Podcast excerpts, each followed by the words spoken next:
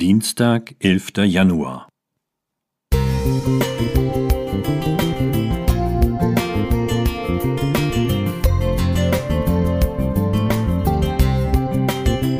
Ein kleiner Lichtblick für den Tag.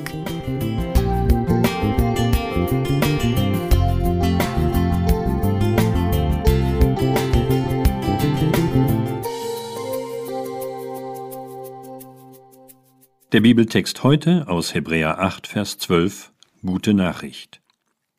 Ich will ihnen ihren Ungehorsam vergeben und will nie mehr an ihre Sünden denken. Beim Nachdenken über dieses Versprechen Gottes kamen mir zwei Erlebnisse in den Sinn. Im Ergebnis waren sie gleich, im Ablauf aber unterschiedlich. Das erste hatte ich vor ein paar Jahren unweit von Madrid.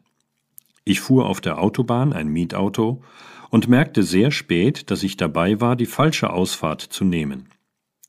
Regelwidrig kam ich dann im letzten Augenblick auf die Hauptfahrbahn zurück. Ein paar Wochen später kam eine Rechnung vom Autovermieter für die Übermittlung meiner Daten an die Verkehrspolizei. Von dieser bekam ich aber keine Post. Nach einem Jahr wusste ich, mein Vergehen würde keine Konsequenzen haben. Das zweite Erlebnis liegt nur ein paar Wochen zurück. Um Post bei einem Freund in den Briefkasten einzuwerfen, missachtete ich das Halteverbot. Es würde nicht lange dauern. Als ich nach zwei Minuten zurückkam, hatte der Verkehrspolizist die Daten bereits in seinem Gerät erfasst. Ich stand zu meinem Fehlverhalten, erklärte kurz den Grund und fragte sehr freundlich, ob es eine Lösung gäbe, da es sich nur um ein paar Sekunden gehandelt habe. Er überlegte eine Weile, dann druckte er einen Beleg aus und gab ihn mir. Oben stand Glück gehabt. Dann, nach einem kurzen Text, Verwarnungsgeld 0 Euro. Gott ist weder vergesslich noch überfordert.